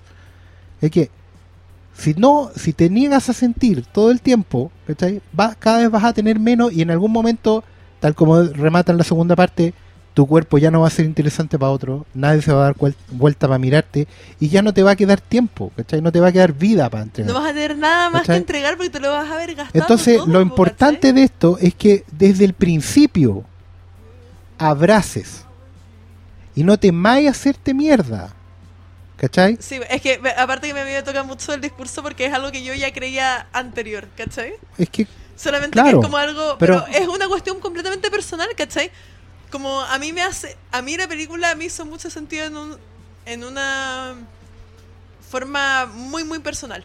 Entonces, no sé si puedo ser plenamente objetiva al analizar la película porque no to- tienes que no serlo, existe, no porque tienes que serlo. tocó tocó algo en mi ser, ¿cachai? Y ese es el punto. Y lo Como bueno y el, filosófico. Y el gran valor de la película es que eso personal lo quiere compartir. Y la película misma Sí. tiene una tesis urgente, que es que lo antes posible, no importa el tipo de amor que sientas, un amor patricio, un amor gay, un amor hetero, un amor normal, Viva un amor amor. zoofílico, es que te entregues al sentimiento porque no llega todos los días. Y porque incluso el gran problema era que en un, en un entorno idílico como el que tiene esta película, el cabro podría, el cabro y Armie Hammer, los dos, podrían haber hecho todo para cagarla todo el tiempo. Sí, no, pero ¿Cachai? película. Todo en en algún momento en la película uno va diciendo, lo lógico es que no te metas con un menor de edad, weón, te vas a ir preso. Lo lógico es que no te metas con otras minas porque va a terminar haciendo la cagada, ¿cachai? Lo lógico es que no le cuentes a tus padres porque va a quedar la cagada. Todas esas cosas ellos no las hacen porque dejan que la fuerza de lo que sienten fluya. Y el entorno está construido para que fluya. Si ya no lo entendemos en ese ejemplo tan idílico y perfecto de que simplemente hay que abrazar, no lo vamos a entender nunca. Eh, perdona, Esa es tú- la tesis. tú A mí, en- en- pero- ¿Hay un punto en que, en que todos se identifican? Que- ¿Podrían aterrizarlo en un solo punto? Yo en muchos varios, pero sí, obvio que sí. O sea, a mí yo ya Pero no dije- solo, claro, en que, en que era algo que el discurso era algo en lo que tú pensabas de antes. Sí. Ya. ¿Usted, señor Muñoz? Pero es que no entiendo, es que como esta película igual te habla de muchos aspectos, Es que, de muchas eh, un cosas sobre la punto- vida, entonces no entiendo punto en por qué unificarlo. No, no, no, un punto en donde partiste. Que quiero, que quiero. Tengo el postulado de que la gran gracia que tiene esta película es que logra tocar las teclas que sí o sí en algún punto tuviste. Sí, po. Sí, No importa en de dónde hayas. Si, estado. si conecta de alguna forma con biografía y ese es el único mérito. ¿es No, no, no, No, para nada, para nada. Eso es simplemente Yo creo una, que se- una parte sería de- el primer mérito, la puerta de entrada que te da. No, no lo creo. Mm. No Yo- sé, es que mira, yo durante mucho rato solo veía esta weá así sin... Después de un rato empezáis a evocar, pero tampoco es como, ah, yo, yo transcribía canciones en un cuaderno en los veranos, así que... Entiendo, Bach. entiendo perfectamente lo que le pasa a este weón, pero, pero sí después de un tiempo me acordé de la época en que uno se hacía el dormido, ¿cachai? Que era como parte de tu vida, en algún minuto necesitabas hacerte el dormido porque alguien iba a huearte a la pieza, ¿cachai? Yo, y fue como algo que había olvidado de mi vida, como, puta, sí, pues weón, hay una edad en que te hacías el dormido para que no te hueveen, porque querís quedarte hasta tarde, etcétera, etcétera, o porque en este caso eh, me interesa que este weón no vea que me estoy muriendo por él, ¿cachai? Porque lo estoy, lo estoy ocultando igual que un adolescente. Pero, mm, pero es más una cosa como general, como que... Es que que a eso, a eso lo después, es no- general no- porque. Mira, es como, como cuando. No sé, musicalmente, en algún momento tocas las notas que eh, te hacen clic. Y a todos les gusta la canción. Porque, pero no a todos les gusta exactamente el mismo clic. Tú decías algo así como en qué momento te conquistó la película. Claro, porque, no, porque ¿O con qué detalle? Es que no, yo no creo que haya una sola cosa. Yo creo que la gran gracia que tiene esta película es que tiene suficientes notas en la composición que siempre hay alguna que te hace, que te abre una puerta. Y que Pero- cuando entraste a ese mundo, al mundo que Gudañino postula, porque ojo que acá hay un tema de que él se retrotrae un poco de la, de la historia en el libro, da un paso atrás, elimina un montón de cuestiones, porque quiere ir a la esencia. Yo creo que la esencia de esta historia sí o sí nos va a pegar en algún momento a todos. Es que lo que decís tú igual da la impresión de que fuera algo más antojadizo, como que hay muchas No. weas de las que agarrarse y yo creo que esta wea es súper ordenada. No, pero es que, es que es la, la única cosa de la que siempre te diseñado vaya a agarrar y no se nota, ¿cachai? Sí, sí, sí, sí. Yo, yo, esa una, cuando tú decías Es que, que- solamente llegó al final, cuando al final se te ordenó, yo dije, sí, eso es, un, eso es una de las gracias que tiene esta película. Te exige estar ahí en la bucólica, que es otra de las cosas que siempre se, que, que se ha dicho mucho, que te dije, no, hasta que te engloba la película. Y eso es algo que a mí me sedujo mucho de- en, la, Puta, en segunda mirada. Es que a mí, a, mí, a mí también me sedujo a nivel narrativo, ¿cachai? Ya, A nivel de, por ejemplo, porque ustedes están hablando mucho y cuando hablan de, de los posibles caminos que pudo haber tomado esta película, yo creo que igual están hablando un poco como espectadores condicionados a cierto tipo de historias de amor. ¿Cachai? Entonces, por eso esa sensación de que, oh, no hay conflicto, oh, yo pensé que iba para allá, oh, pero es un menor de edad, ¿cachai? Como que están pensando en obstáculos tradicionales de historias de amor. Pero esta weá no está interesada en eso, ¿cachai? Y la, y la relación de los weones no está nunca- interesada en el obstáculo. nunca es. De hecho, un momento el pendejo le dice: Yo no le voy a decir a nadie. ¿Cachai? Porque el pendejo está como asustado. Y Armie Hammer le dice, como muy honestamente: No te lo pregunto por eso. ¿Cachai? Como no te preocupes de eso. Y yo en mi cabeza era: Porque ese no es el punto. ¿Cachai? Este weón. El único cuidado que está teniendo Armie Hammer no es porque el weón sea gay de closet o porque los papás lo vayan a pillar, ¿cachai? Es porque tiene miedo de dañar al pendejo. Y porque el weón sabe que está, que está hablando con alguien que es inmaduro, que todavía está en formación, ¿cachai? Como el weón le Y dice... porque a él también En un, Porque en, en un minuto le dice... eh, ¿Cómo era la weá? Eh, le, le dice alguna forma, alguna variación del, del no quiero hacerte daño. Que en esta weá para mí era... Eso es lo que le pasa, ¿cachai? Y después averiguando, claro, también descubrí que ponte tú la diferencia de edad entre los personajes es 17 un- el pendejo tiene 17 y el weón tiene 24. ¿Cachai? Que no es tanto. Y que si usted el ejercicio de cambiarlo por una mina en vez de por este weón, no te queda nada raro. O sea, si fuera Saoirse Ronan, ponte tú el personaje de Timothy Chalamet, ¿cuál es, ¿cuál es el problema? Ni siquiera pensaría en una diferencia de edad. ¿Cachai? Como te- porque te la da la historia, pero más allá de, te haría lo mismo. No porque Pero el bueno, patriarcado, digamos. El personaje Pero- tiene 17 y el otro 24, y en Italia la edad Mm. de consentimiento es 14. 14. Entonces Sí, un dato- no es un una historia. No sabía de Italia y mira los italianos. no es una historia de, es- de ese tipo de transgresiones, ¿cachai? Pero igual, eh, ¿tú sabes que todo- en el libro todo se desarrolla en seis semanas? El verano entero que nosotros vemos en la película son seis semanas. Y no como un verano... No, ocho semanas. No, no es Pero, un pero igual muy es, pero igual este es un verano académico, son tres meses Claro. de vacaciones, seguro. Claro. ¿Cachai? Eso Sí, es- igual en el libro, hasta donde yo sé, ahí des- se encuentran años después, ponte tú, él tiene hijos, Armie Hammer, ¿cachai? No es... no- es que siento que hay Yo no tantas leí el cosas libro, no que no son temas. No, po. No sé si le... No, No es tema. Eh, yo creo que. yo creo que hay un solo tema. Al final. Sí. Y, y ¿Aló? es... ¿Me escuchan? Sí, perfectamente. Sí, ahora sí. sí. Eh, a mí un- la gran gracia de, de leer y de conversar de esta película es que a mí se me ha ido esclareciendo mucho lo que me gustó. Y lo que me gustó es que eh, le va sacando las capas a la cebolla eh, Gudañino hasta dejarte la pieza central, el puro núcleo.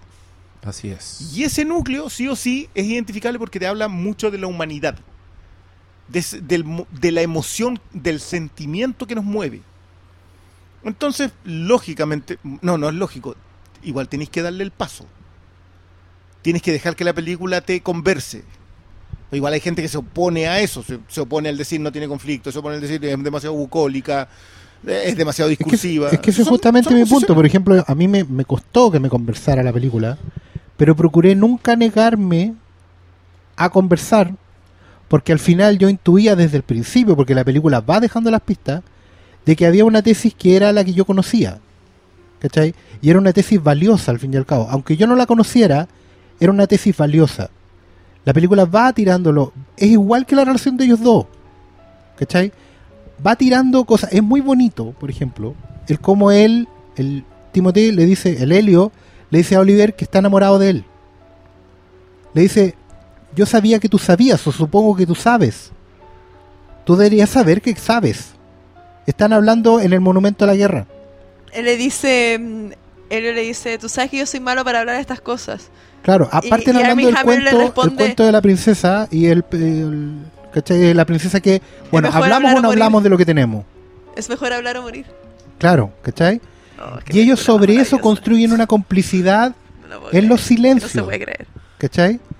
Eso es súper honesto, porque, mira, eso es lo que, lo que me gustó de esta película, porque podría haber caído en cualquier otra cosa, eh, típica de teleserie, un drama con esta cuestión, pero no, el Armie Hammer entiende, sabe que sabe, y no se niega a saber. Esa es la lección que le va dando a él, ¿cachai? Uno puede entender que a él tampoco lo llegaron y agarraron en, en la universidad el, papá porque era el más bonito y se lo llevó a Italia. No elegís a cualquiera para llevarlo a tu casa a vivir con tu familia. Tampoco es que lo hayáis elegido para que se fuera a meter con tu hijo. Sino que simplemente escogiste a una persona que sabe, que tiene una sensibilidad. No importa Hablan- para hablan qué. en un punto de su inteligencia. Cuando el papá está hablando con Helio, al final, Sí, él le dice... hablan de la inteligencia, pero no, pero no están él, hablando de. mejor que yo, él es más inteligente Sí. que yo. La cuestión, y él le dice, no. Y es precisamente por esa inteligencia y esa creer que el, que el otro es mejor que uno. que no es la inteligencia de saberlo todo. Como el mismo Helio habla con Oliver en un momento. ¿Hay algo que no sepa y le dice? Hay muchas cosas que yo no Hay sé. que, mucho que yo no sé. ¿Cachai? Sí, sí sé que no sabía. ¿cachai? Y están hablando de eso. Y en- lo que se están ¿Tú diciendo ahí. es lo que yo no sé? Lo que están diciendo ahí es yo te amo y tú me amas. Amémonos como nos amamos. Están ¿Cachai? tirando los churrines. Eso están haciendo en esa Pero de la manera más, pero de la manera, no solo de una manera elegante, bucólica, ¿cachai? Tema.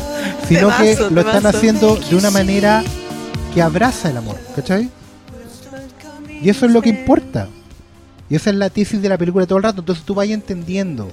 Por ejemplo, en mi caso muy personal, que a pesar de toda la paja de Italia, el verano y bla bla bla bla bla, bla La paja. los buenos están haciendo La paja algo importante. Exactamente.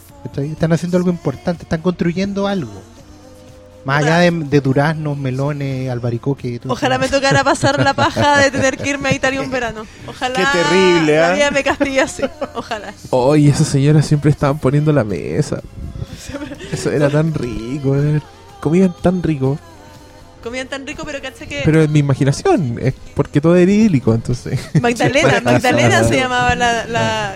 La- esas nanas Se llamaba maravillosas. Mafalda. Mafalda. Mafalda, eso era Mafalda. Mafalda. Mafalda y lo retaba. yo a así mí me como, gusta "Ya, mucho la, venga, venga". la gudañino que hace cuando lleva a esta pareja italiana a conversar de política. Ah, la zorra. Esa es. Sí. Grita, porque- porque- grita, grita, grita, grita. Sí. Es, es me decir, faltaba ¿sabes que qué? se vea Super Mario mira. Eh, no, pero mira, yo sé que no es una película que la gente la vaya a consumir de manera. No, sí debería. no, no, No, debería, pero. Vean la película. Pero no sé si sean tan proclives a eso. buena. A mí, qué- a mí me encantaría pero, ¿y eso? ¿Para dónde va? ¿Cuál es el punto? que debieran hacerlo. Ah, ya. Veanla todos, sean felices. Y Es Sí, que, es yo creo que se aplica mucho el Y emocionense, emocionense de la belleza. Vívelo. Y Te va a doler, pero vívelo.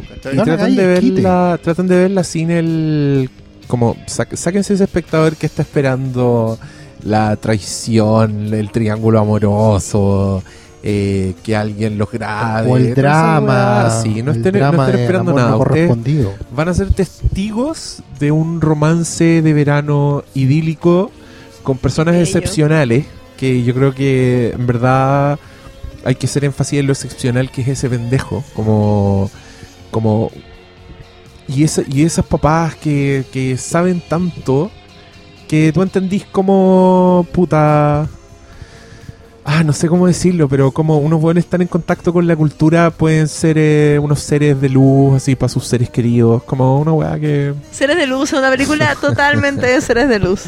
Sí, con, con Michael Stuhlbarg, que conversando con la Fran, llegamos a la conclusión de que es un cruce entre Joaquín Phoenix y Robin Williams. Huevón. Muy bien, ¿eh? Totalmente cierto. Lo apoyo. Eh, hablemos de Lady Ah, Bird. pero leemos de Lady Bird. Lady Bird. Lady Bird. Oye, yo quiero hacer una pregunta al principio de hablar de Lady Bird para cachar más o menos en qué ámbito me estoy, leyendo, pues, me estoy moviendo, porque yo la vi recién el domingo o Ya. el, el sábado la vi, el sábado la vi. Y a mí me pasó una cuestión muy rara, pero siento que es como esas cosas que uno siente, pero que todos sienten. ¿No les pasa que Lady Bird es su mamá?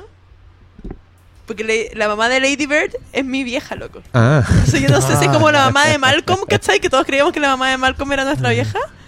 O en verdad Eh. es solamente una experiencia personal de que mi mamá es la mamá de Lady tiene, Bird. tiene hartas cosas de mi mamá. ¿Cierto? Sí, es verdad. Pero no sé si es mi mamá. Pero No, hay, hubo momentos mi en que yo dije, oh, esa respuesta yo la he escuchado antes en mi vida. Eh, mira, Lady Bird es No. otra película. es otra película que eh, es un retrato de, de la adolescencia. Sí. Pero esta vez, en vez de Italia, es, es como unos barrios de clase media en Sacramento, en California California. y con unos papás muy torpes que les cuesta mucho lidiar con sus sentimientos, pero que no son privilegiados, entonces tienen que estar todo el día trabajando, muy cansados. Y la Lady Bird es una adolescente bastante poco excepcional, eh, pero que en sus peculiaridades se hace demasiado querible.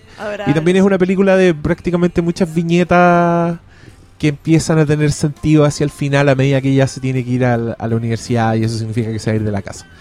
Eh, es una película que está increíblemente bien actuada. Es ridículo lo Por que todas las logran. partes. Sí, por todas las partes, porque tienen. Me fijé que hay muchas escenas donde hay muchos personajes que, Mm. que se supone que son las escenas más difíciles. ¿Cachai? Por ejemplo, uno. Yo soy guionista y siempre cuando entrego escenas con muchos personajes me odian. Porque son las que se demoran más en grabar, porque tiene que haber más ensayo, porque hay más personajes. Ya, acá esa weá es perfecta. Es como escenas de cuatro personajes en, en cuadro y todos tienen una intervención, un timing, un, una weá que, que, que es hermosa y que se vuelve invisible. Después de un rato tú creéis bonita. que estáis viendo como personas reales que tú podrías conocer, que te recuerdan a tu mamá, que te recuerdan a tu hermana chica cuando tenía esa edad, ¿Has o a, visto como esa secuencia cuando salen a carretear? o a vos mismo. Qué finalmente. buena esa secuencia. Eh, ¿Cachai? Como que van, van a un concierto, van al profesor, Ya, pero, a mí mi mamá pito, me hubiese van a echado, me hubiese echado cagando. Mm. Con- con los Totalmente, amigos, con- con- totalmente. Te Nada de fuiste, chiste, pendeja no. mierda. Sí. Eh, Lady Bird. Eh, ¿Sabéis que yo creo que la expresión exacta la, la acuñó ayer eh, Salas con respecto a lo entrañable que resultaba ser como película? La querí. Termináis, Sí. termináis viendo una película que, de la cual estás enganchado, enamorado, que todos los personajes te caen bien con sus errores, por sus errores. O sea, yo, yo, esos papás que en realidad cometen un montón de torpezas, tú sabís que tus papás las cometieron contigo y tú sabís que las vayas a cometer con tu hijo. Y, y el Eh, comportamiento de Lady Bird es lo que se espera que haga un adolescente. Por po. supuesto. Y, Todo, y en el- respecto a todo, es lo que un adolescente haría, ¿cachai? Y, yo, a mí, me- a Totalmente. mí me gusta mucho el, el que sean estas dos películas que podamos conversar sobre est- este momento en que los adolescentes dan el siguiente paso. Porque también está plagado de errores, pero va a depender de los determinados personajes que te estén relatando cómo asumen esos errores, cómo los ven, cómo, cómo caminan de ahí en adelante. Yo siento que la llamada telefónica del remate en Lady Bird, eh, estamos con un spoiler desde un principio. Puta, parece. po. Sí, ya. Todo claro, de que tú recién. Ahora yo tengo que. Yo, te- Dale, yo pregunté dale. antes. Go nuts. Eh, a mí, yo lo emparento mucho con el último discurso de Stulberg. Pero desde la otra perspectiva, desde la perspectiva de gracias. Ah, mira. No, no de- de- es la respuesta al otro discurso. Ya. ¿Sabéis qué? Sé que me quieren. Que es un discurso que es una conversación que no siempre tenemos con nuestros padres. Porque básicamente a los 17, 18 no, no tenéis la madurez para hacerlo. Igual No, siento que pues ahí, no es donde, ahí es donde el personaje se me desdibuja. ¿Cuál personaje? El, eh, no, no, no desdibuja en total, digamos, la- Lady Bird. Cuando Ya. asume que es Cristina. Ya, perfecto. Oh, que- es que es terrible. hermoso, Es terrible pero la es terrible. Sí. ¿Entendés? Porque tú decís, renunciaste a algo que eras antes. Que querías ser. Pero a la vez entendiste que es, eran. Las otras cosas igual tenían un peso. Gente que te amaba quería que fueras de una determinada manera. Ujú. O sea, quizás ni siquiera querían que fueras de, al- de alguna forma, sino que te, te dieron lo que pudieron darte. Hay una. Bueno, Y a ti, a ti se te desdibuja el personaje en vez de pensar la No, weá es así. Es así. Es que también siento que es como que ella siempre trata de ser Lady Bird y, y llega un momento en donde reflexiona y se da cuenta que no tiene por qué, no tiene para qué serlo. Puede ser también eso otro que sus papás quieren, que sus papás querían, que y que ellos le dicen Lady Bird, los dos papás ya en un momento la llaman así. Lady Bird. Y eso, claro, ese- y eso es hermoso. son más lindos los papás. a pesar de su torpeza, es, que, eso, son es que eso es lo que me gusta. weón, pero son tan entrañables por esa misma weá, como... Porque son, y no sé, como que Weón, es la, el ejemplo la escena, de la escena en que, viejo. Es que- en que discute el papá, la mamá con Lady Bird y el papá está sentado en el computador. Y cuando le dice, di algo, y el weón se da vuelta y muestra que en verdad estaba jugando, Jugando solitario, solitario, esa weá... Oh, la weá buena, weón. La weá, tu familia, la weá. Eh, eh, ah, eso es lo que. La weá, lo que hacía tu viejo. Es- ¿Cómo, cómo puede haber una antípodas es de la weón, otra? ¿Cómo puede haber una película que después de no sé cuántos años de ver familias en películas y en series te muestra una weá súper real y súper nueva que, que la querís desde, el, desde el primer Es momento? tan fresca en ese sentido, Lady Bird. O Sí, sea, tú- yo sé que va en la onda de muchos otros directores indie. Eh, gringos. ¿En o sea, serio? Mike Mills. Esto, esto va muy, muy en la. ¿Qué, en la qué película hizo él? Eh, 20th Century Women, Thumb Soccer y Beginners. Oh, Beginners Puta, es tremenda la película. única que vi fue Beginners. Ojo que tiene pero otra narrativa. Pero sí te cuenta una historia de ahí, de cerca, Que- de la- del mira, cariño de las familias. Yo como dije ayer, eh, quizás esto también tenga que ver con mi, mi recepción de la película, pero eh, yo sabía que esta loca es polola de Noah Baumbach. Sí. Yo sabía que estaba con otro chiquillo, pero ya. ¿En serio? Sí. Pero si ayer hablamos de su influencia de Primer Baumbach. No, pero la plano. influencia. Sí, de hecho, yo tiré esa misma talla, pero parece que fue en la toma... Fue en otra. Ah, no, bueno, fue, fue por otra. pero la, la influencia es por eso, pues, porque eran pololos. Y Ah, no, yo hablaba de la influencia fílmica. Oye, No, pero, no, pero no. digan, digan ¿con, ¿con Greta o con Churchill? Greta, Ah, ya. Greta. Entonces, yo, la, pel- yo iba a ver la película del- de la polola de Noah Baumbach, porque nunca había hecho una película, y antes había actuado en weas de Noah Baumbach. Y distribuida por A24.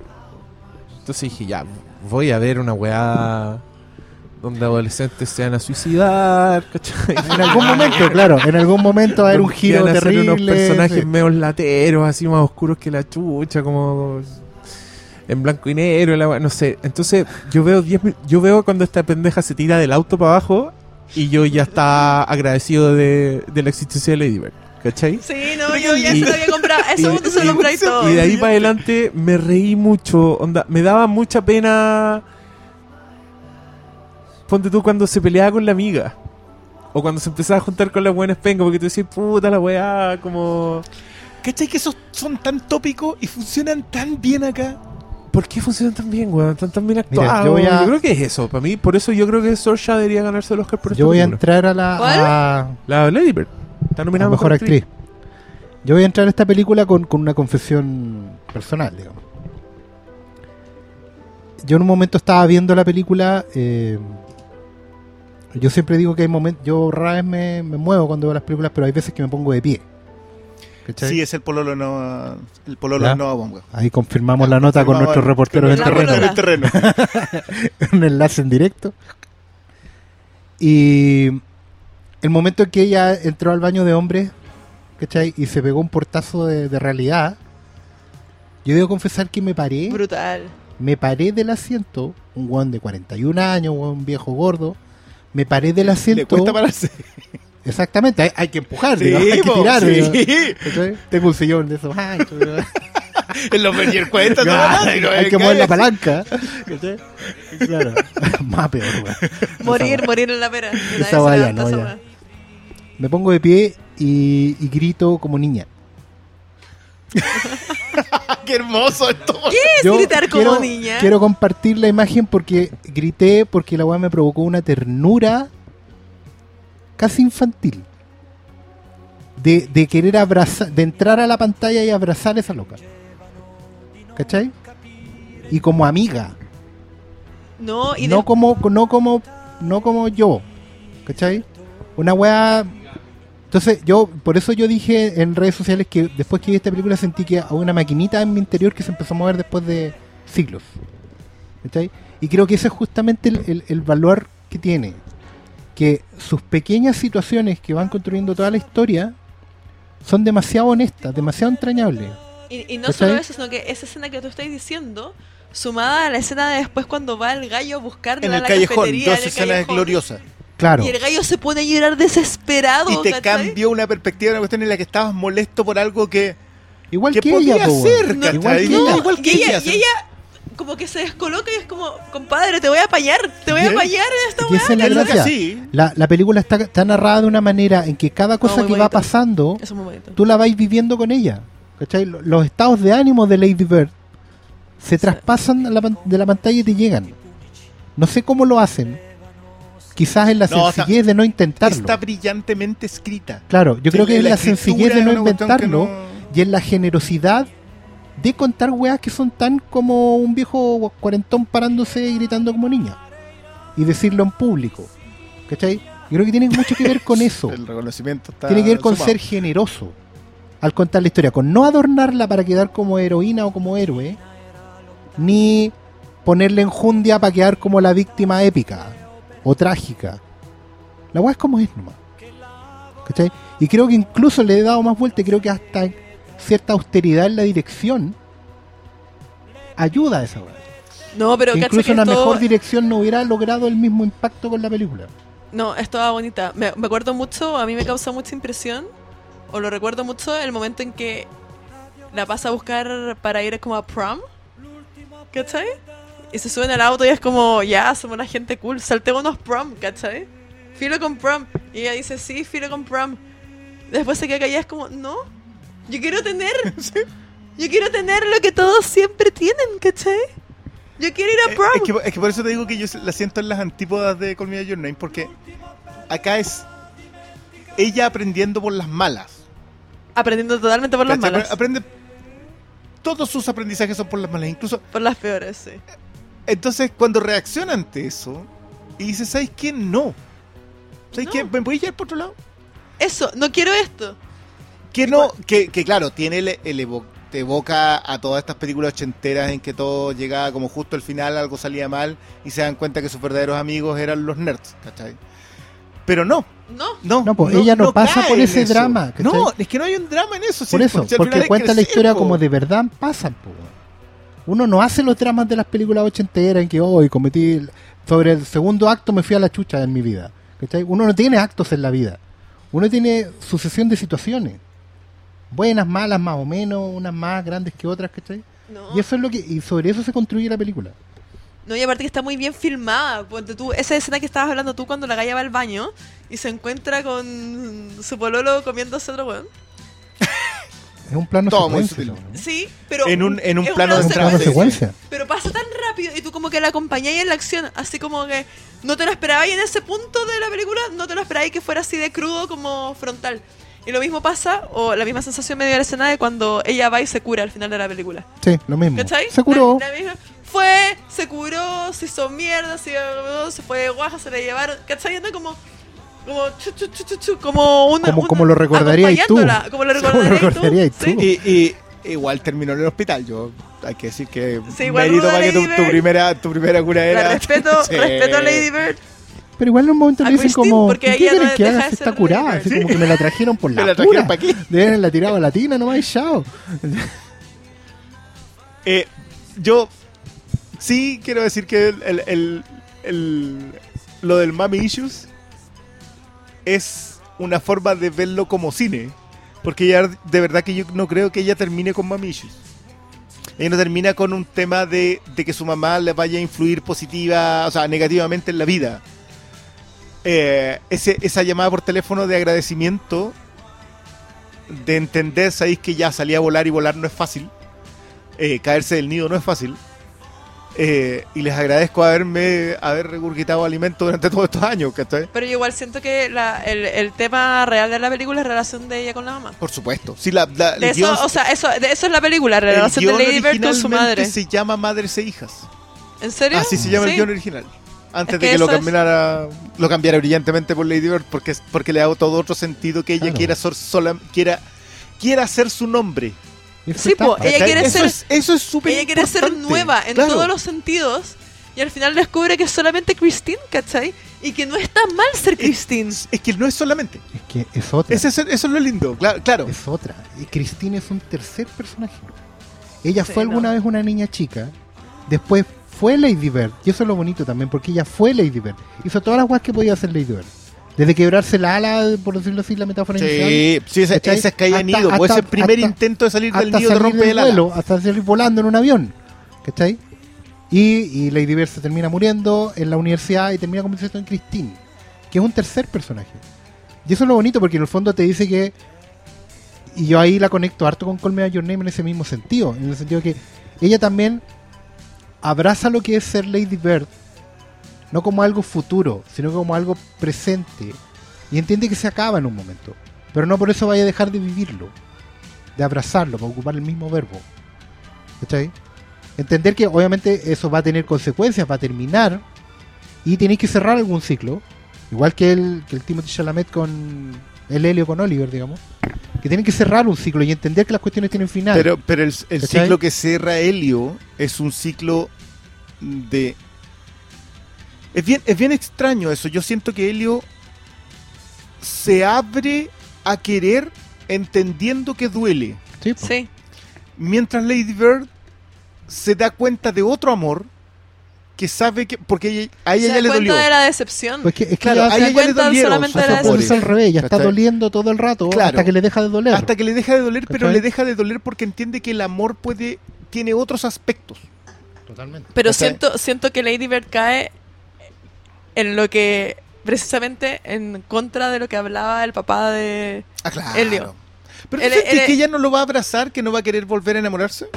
no pero como que está más decepcionada Pero y esa decepción como es una decepción profunda ¿cachai? no es una decepción así como oh, filo como Helio que Helio se siente y sufre ¿cachai? Pero pero Lady Bird como que se dece- es como ya esta weá para callampa yo es que no sé, pero es que empieza a perder yo- de sí misma Sí, empieza sí, a perder de eh, sí en- misma te entiendo, pero ¿sabes qué? Es que yo creo que igual cuando reconocí es que hay, el amor tiene más dimensiones, eh, igual es parte de... O sea, a mí igual me gusta Sí. que ella, ella vea esa otra dimensión y por eso también pasa, termina Lady Bird y, y empieza Christine. ¿Cachai? Y, y- y eso... ¿Cómo? Lamentablemente Oh, me oh. caía muy bien Te cayó.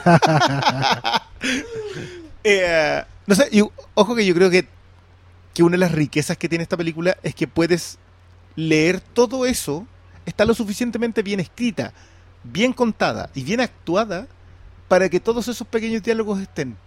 Cuando entiendes el, la, ciertas las cosas que carga Jules, Jules, ¿cuál era la, la amiga, la, la amiga la gordita, ¿cachai? Sí, que, que, Grande la gordita. que- weón. Que Sí, le es gustaba que el tremendo, profesor, que era Qué hermosa esa weá. Y ahí- Cuando le dice, oye, esta es mi Eso- mujer. eso Y es eso pasa de fondo, eso pasa de fondo, sí. y la dignidad y la dignidad de la loca, weón. Sí, Ay, no. sí, qué Muy lindo. real, porque en una película te hubieran armado. Por supuesto, es que... Es que ¿Cachai lo que dije? En una película te hubieran armado la weá. Para mí, no ya no es una película. Pero caché que es muy ¿Cachai? lindo, es muy lindo como que cae como en un pseudo cliché, pero no lo hace porque lo muestra de una forma decente. Que es como que ella termina yendo a prom con su amiga, ¿cachai? Y en el 2002. Pero van al final a la prom. Sí, Sí, pues, Van, van, sí, van sí, y bailan la juntas. y carretean juntas. Es que a mí, es por como la ejemplo- reconciliación con los amigos nerds, después de haber sido popular, pero de Pero forma no, natural, po. Porque no, porque no se van a ir el próximo año, ¿cachai? Porque entienden que también la vida viene. Sí. Que, que eso es lo otro que me gusta, porque las dos... De nuevo, vuelvo a felicitar a los programadores de este programa doble. ¿eh? Porque las dos películas hablan sobre crecer. Sí. Una en el asumir que duele querer y en la otra en asumir que duele crecer. Sí. Porque la- las Que al final son lo mismo. Y que igual crecer es como Al final son lo mismo la si, imagen que si los niños, sí los niños Sí, no aman, pues. los niños, por, los niños tienen otro por eso son coming of age, por eso son películas de iniciación. Aunque, dos, aunque no sé si Lady Bird entra en esa categoría precisamente, yo creo que sí. Pero Lo que pasa es que lo de Lady Bird es menos. es más expositivo, menos exploratorio. ¿Cachai? Con mi Your Name eh, se preocupa de bucear en aspectos profundos del proceso. ¿Cachai? Por eso pasa tan poco y duele tanto. ¿Cachai? En perspectiva. Lo de Lady Bird es más es más diacrónico en el sentido de que van pasando muchas cosas, es un periodo largo, es un año entero en la vida de alguien. Yo me acuerdo de mi de mi cuarto medio, por así decirlo, de ese año en particular. yo ni de los Y también me los- pasaron, pero a mí me pasaron, porque no recuerdo cosas puntuales, pero sí sé que pasaron muchas cosas. Y hubo muchos cambios. O sea, entre el compadre que entró a la universidad en primer año, o que salió de cuarto, y el de segundo, tercero medio, un cambio brutal. Y a Lady le pasan mil weas a mil por hora. ¿Cachai? Y es porque, en el fondo, uno sabe en ese momento de la vida que estáis quemando todos los cartuchos.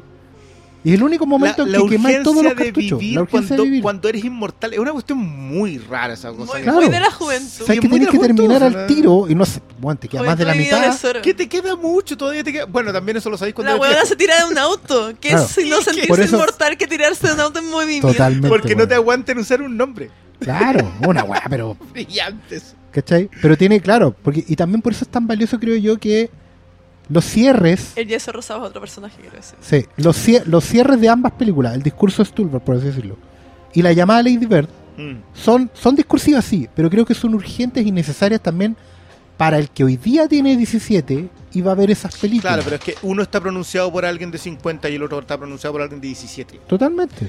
Y, O sea, y ambos- pronunciado, pero escrito, sabemos, por un señor de 89 y una loca de treinta y tantos. Claro, pero es que el segundo, el, el- el- ese que está escrito desde la urgencia de la juventud, pero desde el personaje que es joven, que sabe que va a cometer más errores. Sí, En cambio, en el otro hay una, hay una cierta amargura en, en que ya cerró todo. en, que, en que me hubiese gustado cometer más errores. Sí, claro. O sea, así que no lo hagas tú. Concuerdo contigo en que Call Me By Your Name no comete el error de intentar hacer vivir al personaje, eh, o sea, de que el padre no intenta hacer vivir él a través del sí, personaje del hijo. Quiero ser muy, Eh, muy horrible. y, y yo creo que también acá hay varias cosas de eso. O sea, al fin y al cabo, eh, la mamá de Christine no pretende que ella viva su vida. La vida que ella no tuvo. Pretende que viva una mejor vida que la que tiene. Pretende que no cometa los mismos errores. Y lo que pasa es que lo que dice muy bien Diego es demasiado torpe. O sea, él ama, No tiene, no tiene filtro. pero la torpeza, claro. No tiene filtro, viejo. ¿Sabes que No sé si el vestido. Esa weá, el probador. no, eh, ese diálogo es maravilla esa weá. Es tan honesto, es tan como. No, si es tan. Yo sé que tú sabes, pero no sé quién sabe. Pero no están hablando de quererse, están hablando de. No la cagué, weón. Están todo el rato hablando de eso. Eh, yo siento también. Esta película la sentí muy, muy brutal en el acercamiento que hace para una generación. Que para gente que tenía 17 años el 2002. ¿Cachai? y que hay gente que hoy en día ha cerrado un ciclo muy, muy a duras que, por ejemplo, no es igual al que vivimos otras generaciones ni el que están viviendo los que vienen después, ¿cachai? Y en ese sentido también siento que eh, también es una hueá personal. Me gustó mucho que no abusara de la nostalgia de la época con la música, o con guiños más exagerados, y que la que colocara fuera una precisa. Encuentro que eso aplica para las dos películas. Totalmente. Dos, totalmente. Call Me By Your Name también tiene unas canciones. Sí. Logra ambientar muy bien en los 80 sin caer en ninguno de las. Porque de ocupa las canciones de, de la- manera ochentero. Y bueno, también del, del 2000, que el 2000 según yo es como una época todavía más difícil de definir, pero tampoco cae en... Pero por ejemplo, para Lady Bird, que es una loca que vive en un pueblo, de ¿cachai? Una ciudad, ¿cuál era? No me acuerdo. Sacramento. En Sacramento, ¿cachai? O sea. ¿de dónde soy tú? De Sacramento, puta, podría haber sido Los Ángeles, ¿cachai? No de Sacramento, o San Francisco. Eh, que pongan un tema de Alanis Morissette, independiente de lo que uno pueda pensar de la, de la cantante y todo lo demás, creo que es preciso. Tiene el delay necesario, onda, no está en la época que, que pegó, sino que viene llegando al pueblo, ¿cachai? Viene, viene bajando, viene filtrado, y, y viene cuando tiene que llegar, que es cuando la loca está más perdida. Cuando va caminando por el barrio, que no es su barrio, al otro lado de la línea. ¿Cachai? Y en Come By Your Name también lo hace muy bien, particularmente con una canción olvidada en el tiempo, como es Words, Don Camisi, ¿cachai? Que, es una, que fue un one hit wonder en su época y Love My Way, la- Love My Way es la canción de Esa es la de- cuando están bailando, ¿no? Tun, esa sí. Pero esa, pero yo me refiero a, Words, que yo es la que ocupan en el, en el, en el sótano, tiene todo que ver con ser y no ser, po. ¿cachai? Yo, yo quisiera acotar que Gudañino eh, le da un sentido a sus escenas de baile peculiarmente incómodo. Es muy erótico todo. Por las Sí, otras películas que, En la- que ha hecho en- también. Es en la todo muy del- erótico. En el remake de la piscina, el baile de Ralph Fiennes es también glorioso. Pueden encontrarlo, lo, lo tienen aislado en YouTube porque están tan el baile de Ralph Fiennes eh, bailando Rolling Stones además. Y en el placement está disponible. Por supuesto, sí. Bien, Ah, toda la filmografía de Guadañino.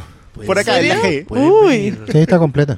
Bueno, son tres en realidad. Eh, pero ¿sabes Los qué? Leones. A mí me gusta mucho que el, eh, que el Lady Bird, la música sea un componente en dos escenas precisas. Sí, po. Eh, porque si hay algo que se, que se comete el error, con, no sé si cometer el error, pero digamos que se abusa un poco, es recurrir a la, a la época adolescente en donde la música es muy importante. Stranger Things. Pero. Y los 90 en general fueron así. Los 80 es más del carrete, pero, pero los 90 la música definió la generación. Es que los 90, del los, los 90 weón. son la década del soundtrack de fondo. Nunca antes hubo eh, movimientos con soundtrack de fondo. La gente vivía con soundtrack Sí. de fondo. Tenía una canción para cada momento. Sí, igual una lo- lo- lo- a fines de los 70 los panquetas se hicieron. Claro, pero, pero eso era, era una cuestión más grupal. Acá cada uno entraba dramáticamente con una canción. Todos teníamos canciones en la mochila para poner en cada cosa que hiciéramos. ¿No, si- ¿no siente que la secuencia de la manejada al final es. eh, es de esas cosas que tú te, te lleváis para la casa? ¿En cuál? En la secuencia del, eh, en eh, Lady Bird. Cuando le va explicando que Cuando ella ella le maneja, cuenta como la tú manejas. Yo, yo esa fue la que dije, listo, esta, esta, esta se va para la casa. ¿cachai? Este, este es el, este es el Oscar clip para ella como directora. Eh, que creo que no nos concentramos lo suficiente en que esta no es la historia de Greta Gerwig. Ella estuvo en ese colegio, ella no era así, eh, pero pudo construir un guion en relación a lo que vio.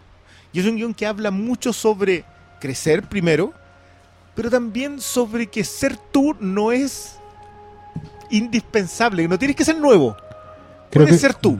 Creo que eso es muy maduro también. Sí, es porque una por lo, mismo, por lo mismo que decía Ojo que sí, yo, o sea, se demoró más de una década en escribir este sí, guion. porque uno normalmente cuando ficciona sobre lo que te pasó, obviamente que arreglas la historia. ¿Cachai? Eh, ensalzáis las cosas que te interesan, victimizáis otras, armáis épicas y tragedias. En cambio, cuando observas y describes, puedes ser mucho más honesto. ¿Cachai? Es, es un ejercicio saludable de hacer en la medida que dejáis que las historias hablen por sí. Y uno, evidentemente, con ese dato que tú das ahí en la mano, te das cuenta que la loca ha sido súper eh, real en poner las historias para construir a Lady Bird. ¿cachai? Y por eso también yo creo que se siente en algún momento que la película, a través de los muchos personajes, habla en distintas épocas. ¿cachai? Así como yo sentí una gran ternura por, por, el, por el drama quinceañero, ¿cachai? Eh, también sentí mucha empatía por la universitaria, también sentí mucha empatía por el hermano grande, por ejemplo. Miguel, pues, ¿cachai? Y también por los papás. Porque al fin y al cabo uno también tiene eventualmente a la vuelta esa otra cara y también va proyectando cosas ahí. Y la película tiene un momento para todos, como bien dijo el Diego, ¿cachai? Tiene ¿Qué? una, tiene una escena en que cada personaje está ahí porque tiene una línea que decir. Qué gran personaje ¿Cachai? es la polola de Miguel. la polola de Miguel es tremendo personaje, es como un espejo de Lady Bird. Como para que aprecie la mierda por la que está alegando, ¿cachai? Nunca explican por qué la cosa de interrogación, ¿cierto? No. No, No. pero se asume que es adoptado, digamos, no. O sea, de hecho, hay como una talla entre medio en donde le dicen, ah, tú estás aquí por esto. Claro, Es pero como, yo nunca saqué mi, la carta de mi raza para entrar a la Stanford. claro. ¿cachai? pero pero el tema cuando, cuando papá e hijo van a buscar la misma pega, Oh, también es duro, porque ese es otro es- enfrentamiento, ¿cachai?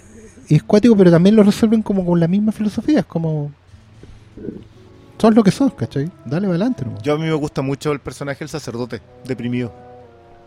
Sí. Es un personaje tan chico. eh, Este está hecho. ¿Cachai? Y está hecho bolsa. Lleva tanto tiempo tratando de ser feliz que, que llegó un punto en donde se quebró, pero no quiere que nadie más lo sepa. Yo, ese, y aparte que es un personaje que transcurre en cuatro escenas Con suerte, sí. y, Sí. Y te queda acotado, o sea, tú sabes exactamente. Y, y el, y, el, y el cura que se hace caso de cargo después, que era también el entrenador, Que el entrenador de fútbol, weón. que, que mira la obra de teatro como si fuera. Pero ¿sabéis qué me gustó también de eso del, del, del sacerdote? Porque en un momento sentí que, oh, este hilo, este, esta historia quedó como sin concluir. Pero después le daba la vuelta y decía, pero me presentó, me contextualizó lo que hacía la mamá de Lady Bird. Claro. ¿Cachai? Que hasta ese momento uno sabía que la loca trabajaba con delantal azul. Con, una- con, con un celeste, con un mono celeste. No quedaba muy claro en qué. A medida que avanzando la película era con algo de salud. Y después te dice que es psiquiatría, po. Entonces en la casa del herrero cuchillo palo te cae, pero... Sí, pero cuando, cuando menciona que el papá ha estado luchando Claro. contra la depresión muchas veces. Pero lo va construyendo después, po. Pues, y también esa complicidad de hablarlo entre madre e hija.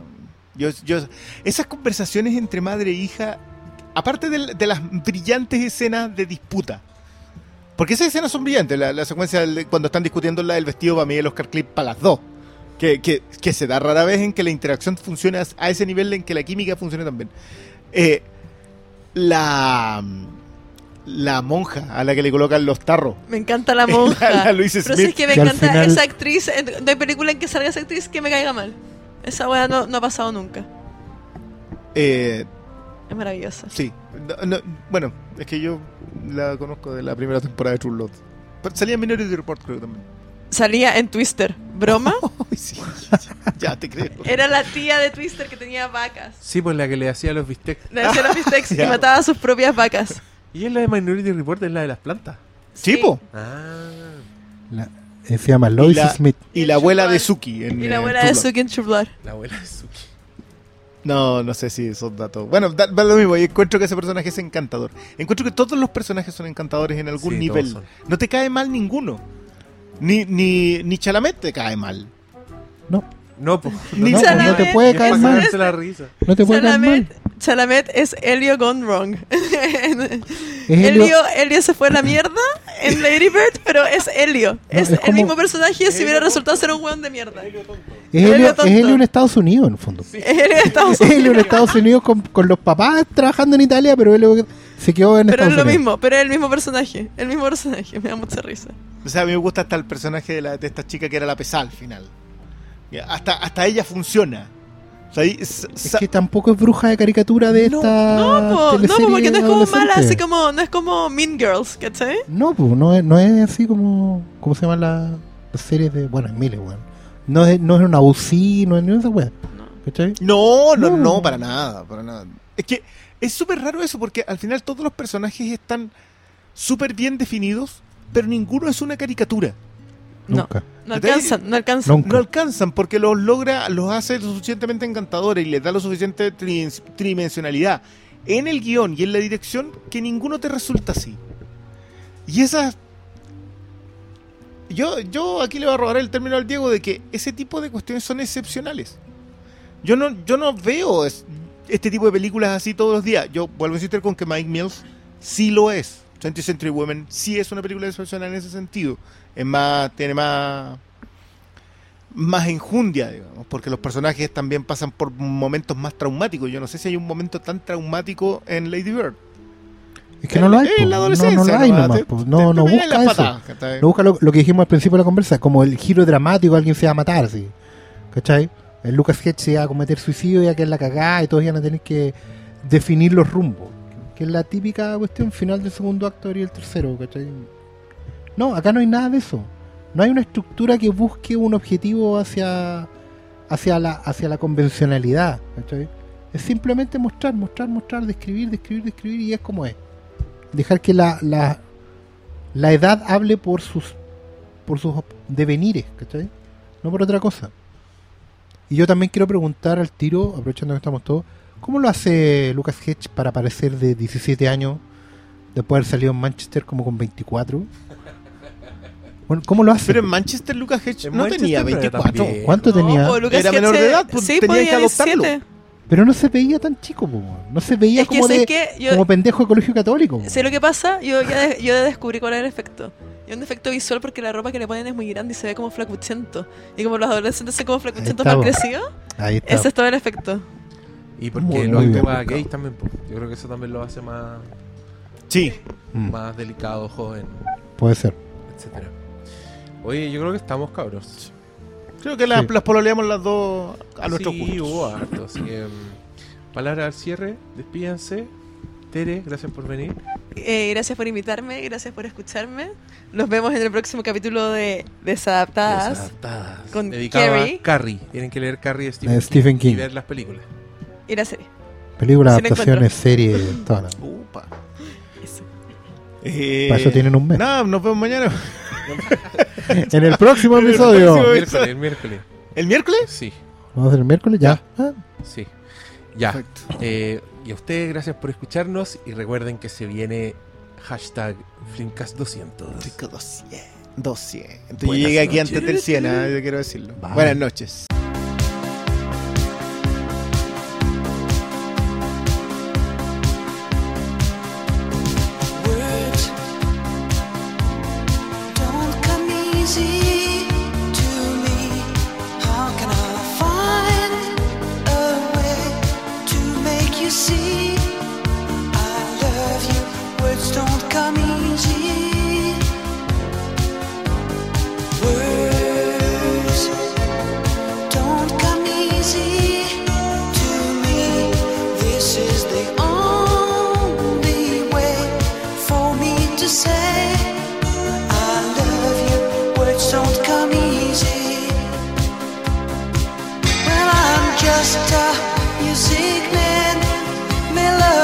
So far my best friend. But my words are coming out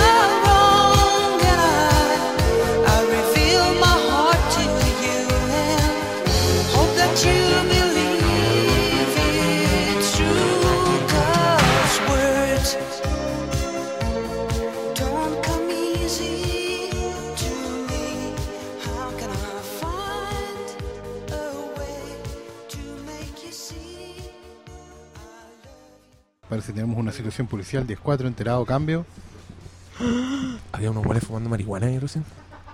Puede ser que el detector de humo